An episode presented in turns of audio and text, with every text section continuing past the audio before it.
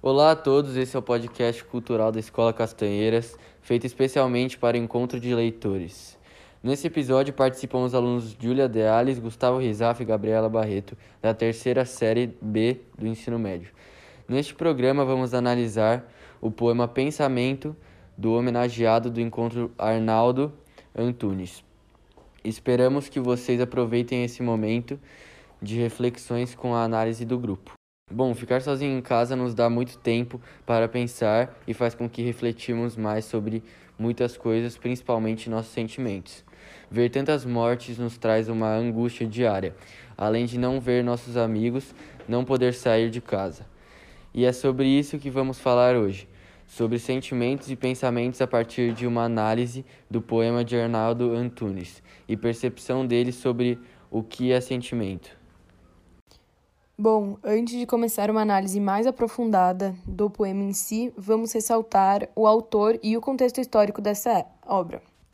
Tendo em vista a biografia do autor, seu nome completo é Arnaldo Augusto Nora Antunes Filho. Ele é nascido dia 2 de setembro de 1960 e trabalha como cantor, letrista, poeta, performer e artista visual. Sua história como artista teve início em 1973, quando ele entrou na PUC em São Paulo e passou a esboçar seus primeiros desenhos e poemas. Em 1978, ele passou a cursar letras e depois de alguns anos ele entrou para o conjunto conhecido como Titãs. Em 1982, ele fez a primeira apresentação junto com um conjunto, porém depois de alguns anos ele decidiu seguir sua carreira solo e deixar a banda porém continuaram fazendo diversas parcerias.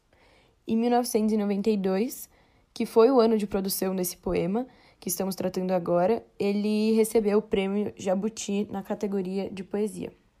Além disso, agora visando as influências que esse autor teve durante a sua vida, Arnaldo assume ter muitas influências de letras musicais do MPB, da cultura pop, do rock and roll e de outras áreas da literatura.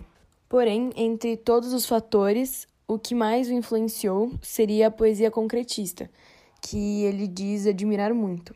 O concretismo seria uma vanguarda do século XX muito marcante para a poesia, porque essas produções vindas do concretismo visavam não apenas o que estava escrito nos poemas, é, o significado direto das palavras, mas também a estética, ou seja, eram poemas que valorizavam muito a organização visual do texto o que é uma característica muito marcante.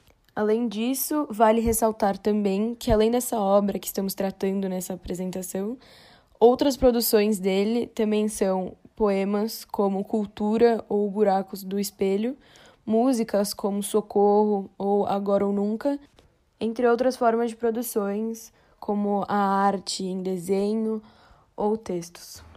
Contexto de produção. Esse poema foi escrito em 1992, durante o governo Collor, que se iniciou 15 de março de 1990 e encerrou em 29 de dezembro de 1992.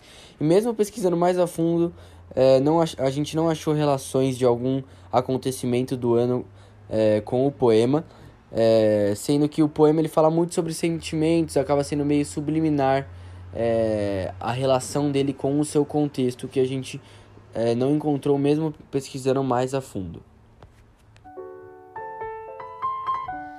Pensamento vem de fora e pensa que vem de dentro. Pensamento que expectora o que no meu peito penso. Pensamento a mil por hora, tormento a todo momento.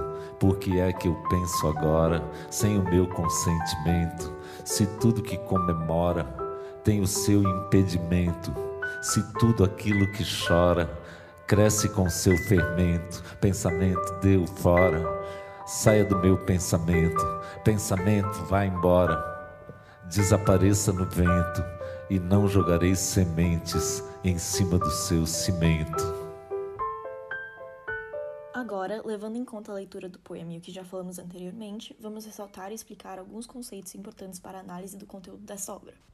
O primeiro deles seria o paralelismo. Esse dispositivo retórico possui duas subdivisões: paralelismo sintético e semântico. O sintético se refere a frases que possuem o mesmo valor sintático. Já o semântico estuda a correspondência entre termos de um mesmo campo semântico. O paralelismo pode ser identificado em muitas partes do poema. A principal delas seria na repetição da palavra pensamento, que é sem dúvidas a palavra mais utilizada em toda a estrofe. Além desse caso, o paralelismo também é marcado no uso dos verbos no presente e no imperativo. Verbos no presente como penso, vem, expectora, chora, cresce, e já os do imperativo seriam vindos das frases pensamento de o fora, saia do meu pensamento e desapareça no vento. O segundo é a metáfora. Ela é uma figura de linguagem que tem como função fazer uma comparação implícita usando palavras e expressões no sentido figurado ou abstrato. No caso do poema, a metáfora é construída a partir da palavra cimento pertencente ao pensamento. Essa característica de possessão é vista com o uso do pronome possessivo seu.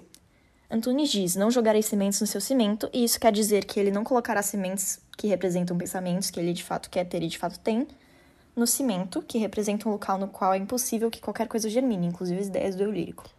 Bom, agora passando para uma análise mais específica de alguns versos do poema, tendo em vista os primeiros versos que dizem pensamento que vem de fora e pensa que vem de dentro, é possível entender que esse pensamento que está sendo referido é algo que muitas pessoas podem acreditar que são vindas delas, mas na verdade é algo mais generalizado para todos, como se fosse um senso comum, por exemplo. Não necessariamente é um pensamento vindo da própria mente daquela pessoa em específico. Já o próximo verso diz: O pensamento que expectora o que no meu peito penso.